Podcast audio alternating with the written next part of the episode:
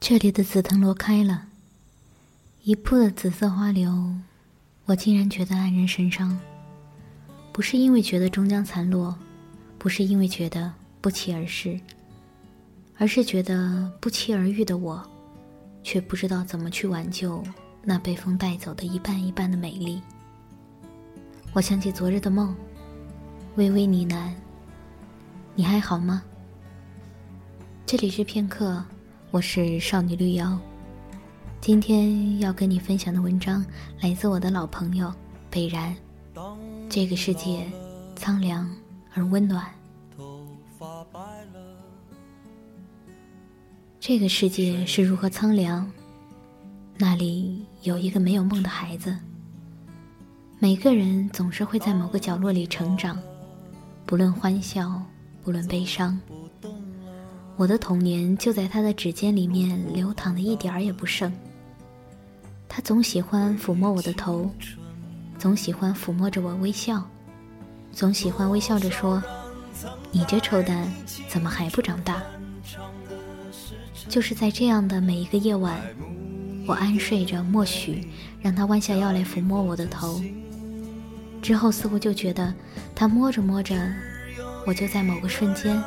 某一个夜晚里长大了，长大到不再让他弯腰，长大到不许他摸我的头，长大到他微笑的时候，我却总是板着脸。他微笑着说：“你这臭蛋怎么还不长大？”我则是冷冷地接过他的话说：“我怎么没长大？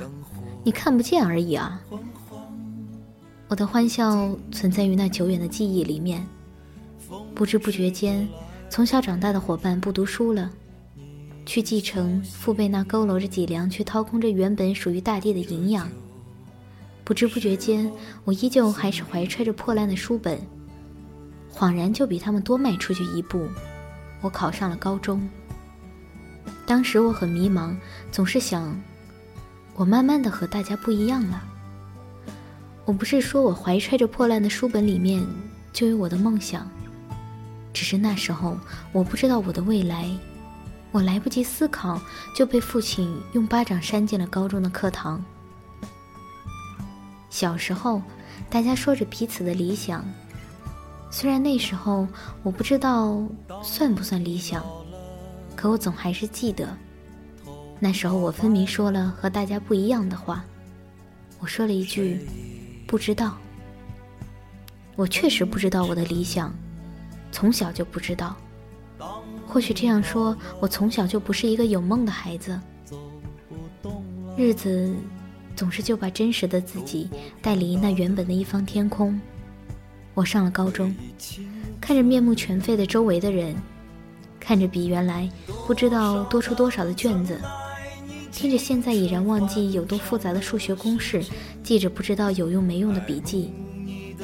大家都一副若有所思的面孔，思考某一道题目，思考某一张无比美丽的面孔，思考下了课要去吃什么。我相信那时候大家应该和我一样，如此思考。不过我那时候思考过未来，总觉得一片迷惘。只是有一天，我看着窗外的白鸽，它们一下子。就会展翅飞离，喜欢天空就去亲近那片白云，喜欢屋檐就伫立在那儿梳理自己的羽毛。我第一次安静的写下，我想，我终究要出去看看这个世界。我一直觉得我终究是要出去看看的，我要走出这漫山沙子里栽着几株果树的山。跨过这夏日炎炎的时候，才会偶尔被那洪水冲刷几次的河床。这里的一切都没有我所留恋的。我梦想着有朝一日，我背着自己的行囊，去往那青山绿水，去往那世外桃源，去往那林海雪原，去往那璀璨江南。只是那时候，小小的理想就是，我不管去往哪里，也不要在这里。看着这被黑烟点缀着的天空，被私欲掏空了的大地。被生活压垮了的脊梁，我要去往自由的远方，属于我的，属于自己的天堂。没有什么能够阻挡你对自由的向往，天马行空的生涯，你的心了穿过幽暗的岁月，也曾感到彷徨。当你低头的瞬间，才发觉脚下的路，心中那自由的世界，如此的清澈高远，盛开着永不凋零蓝莲花。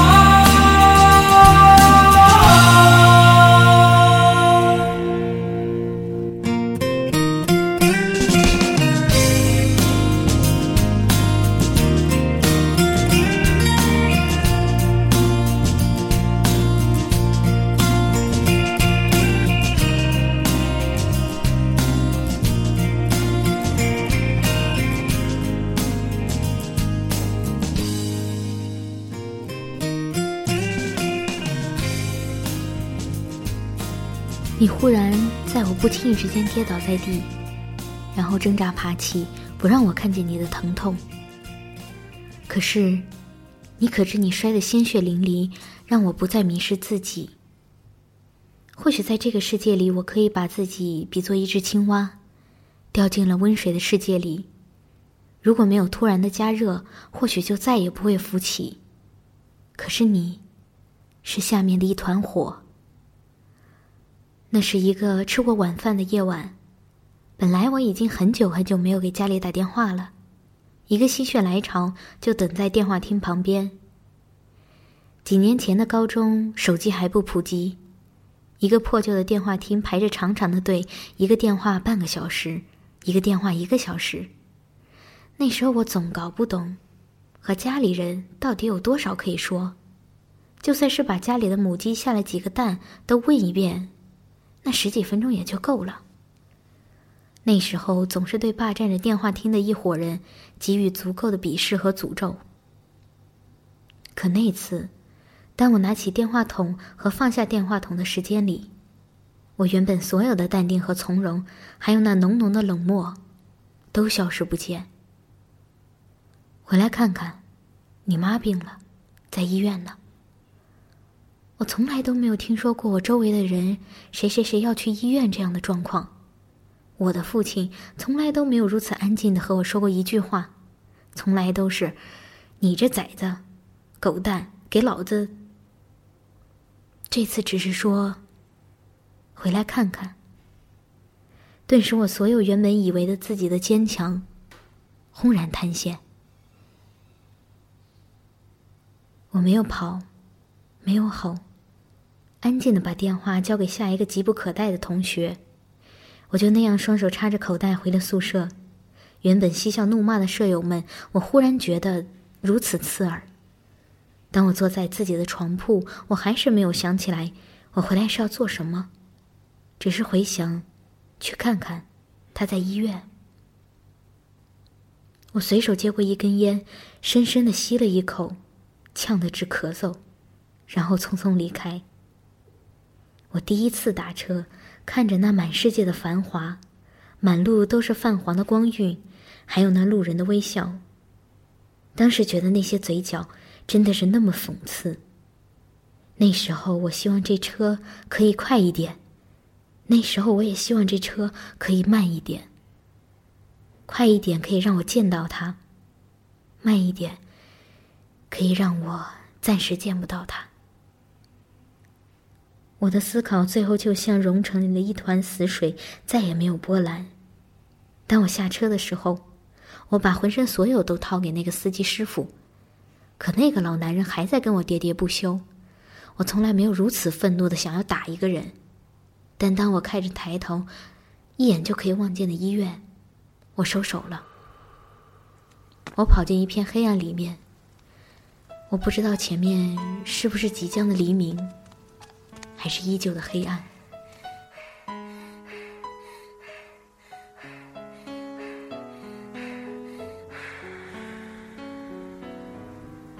我看着那远远的一道光，本来以为我触手可及，可奔跑了那么久，它依旧还在那里，若即若离。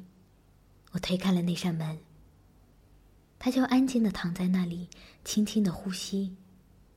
我不知道他是不是梦到了我，或者梦到了我爸爸，或者我的弟弟。但是我知道，他还在，这就好。我没有哭泣，就站在床边安静的看着他。如此心中的慌忙，看到的终于是我想要的慈祥。他依旧那样慈祥，面容里的微笑就好像在说：“你这臭蛋怎么还不长大？”我急于想告诉他：“妈，我还没长大呢，你一定要摸摸我的头。”父亲的脊背有点佝偻了。我第一次仔仔细细的观察那不再挺拔的脊梁。弟弟在旁边哭着抹眼泪，这也是第一次父亲没有骂他：“你这个不争气的兔崽子。”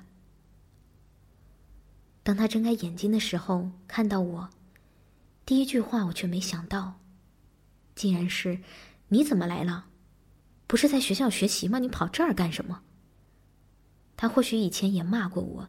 但是这是第一次痛斥我，我没有还口。然后，我没有选择在他身边陪伴他。他伸手递给我一个苹果，然后催促着我赶紧回去上课。他是高材生，因为很多很多家里的原因，没有在那个学识稀缺的年代高考，稀里糊涂的嫁给了面朝黄土背朝天的他，已经半辈子了。我懂他的希望。自此以后，我再也没有羡慕过窗外的白鸽，因为我怀揣着他的梦想。我不知道我想要什么，但是他的微笑，是我必须要的。我跑进那片黑暗，既然一路上都是黑暗，那我还是依旧往前吧。只有往前走，才能看到光亮啊。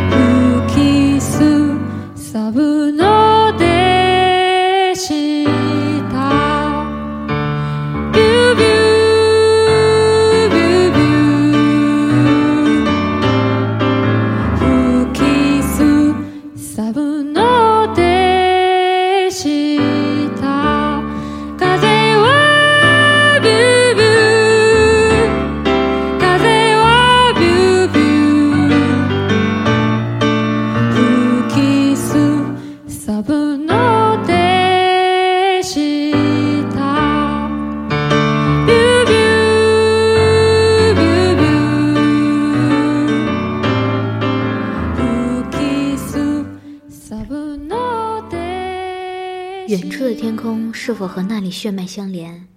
我怎么感觉不到一丝的亲近？我不知道我是否实现了他曾经的梦想，或许这只是小小的一部分。毕竟这人生是我的，不是他的。这通知书就是一张红纸，我不知道我这么多年是不是就在等这张红纸。可是当我最后看着这通知书的时候，原本我曾经读到了什么滚烫的大金闪闪的字，现在对我来说都是瞎说。我攥着的，这就是一张红纸。这纸，红颜色的，还有许多字。有个人等了好多年。当我递给他的时候，他确实是微笑了，特别特别温暖的微笑。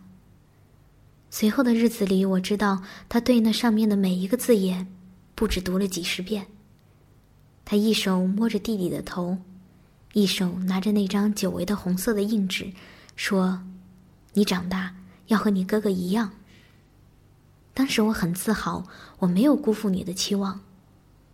随之而来的却是恼人的难题。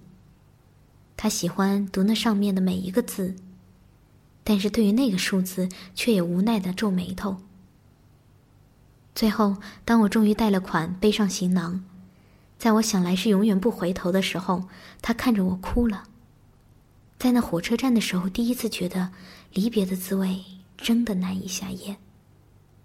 我想，我终究要出去看一看这个世界。我一直觉得，我终将是要出去看一看的。当我默默仰望这一片陌生天空的时候，总是感觉不到那种血脉相连的亲近。年轻的时候你就滚得远远的吧，这是父亲临走的时候说的。我总觉得欣喜不已，或许让我滚蛋。这似乎就是我曾经那遥远的梦想。我已经遥远的离开了，漫山沙子里栽着几株果树的山，那夏日炎炎的时候才会偶尔被那洪水冲刷几次的河床。想当年，我穿越在那光秃秃的山上，找寻着那最后的几颗果子解渴。想当年，我光着屁股在那搅着黄泥的水里肆无忌惮的开怀大笑。可是，当我真正离开的时候，离开很久以后，却觉得空落落的。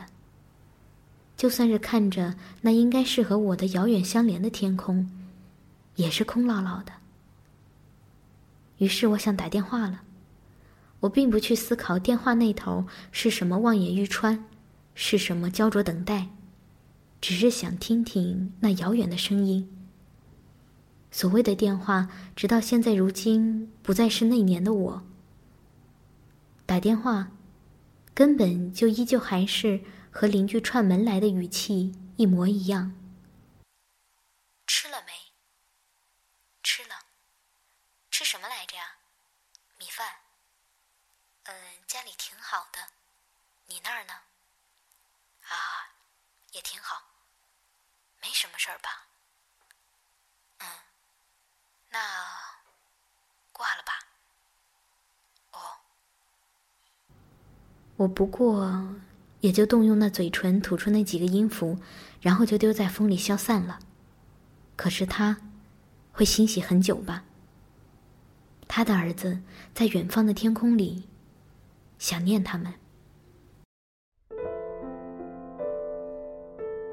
我站在这繁华的街上。所有东西都在川流不息，只有那一铺紫色花柳，一袭淡紫地毯，一阵风，簌簌的不知飘向哪里。我在花树下想着一个依旧爱我如孩子一般的他，你这臭蛋，怎么还不长大？若非飘零，怎能如此流离？若非世界，怎能如此安心？你有多久没有看着他的眼睛了？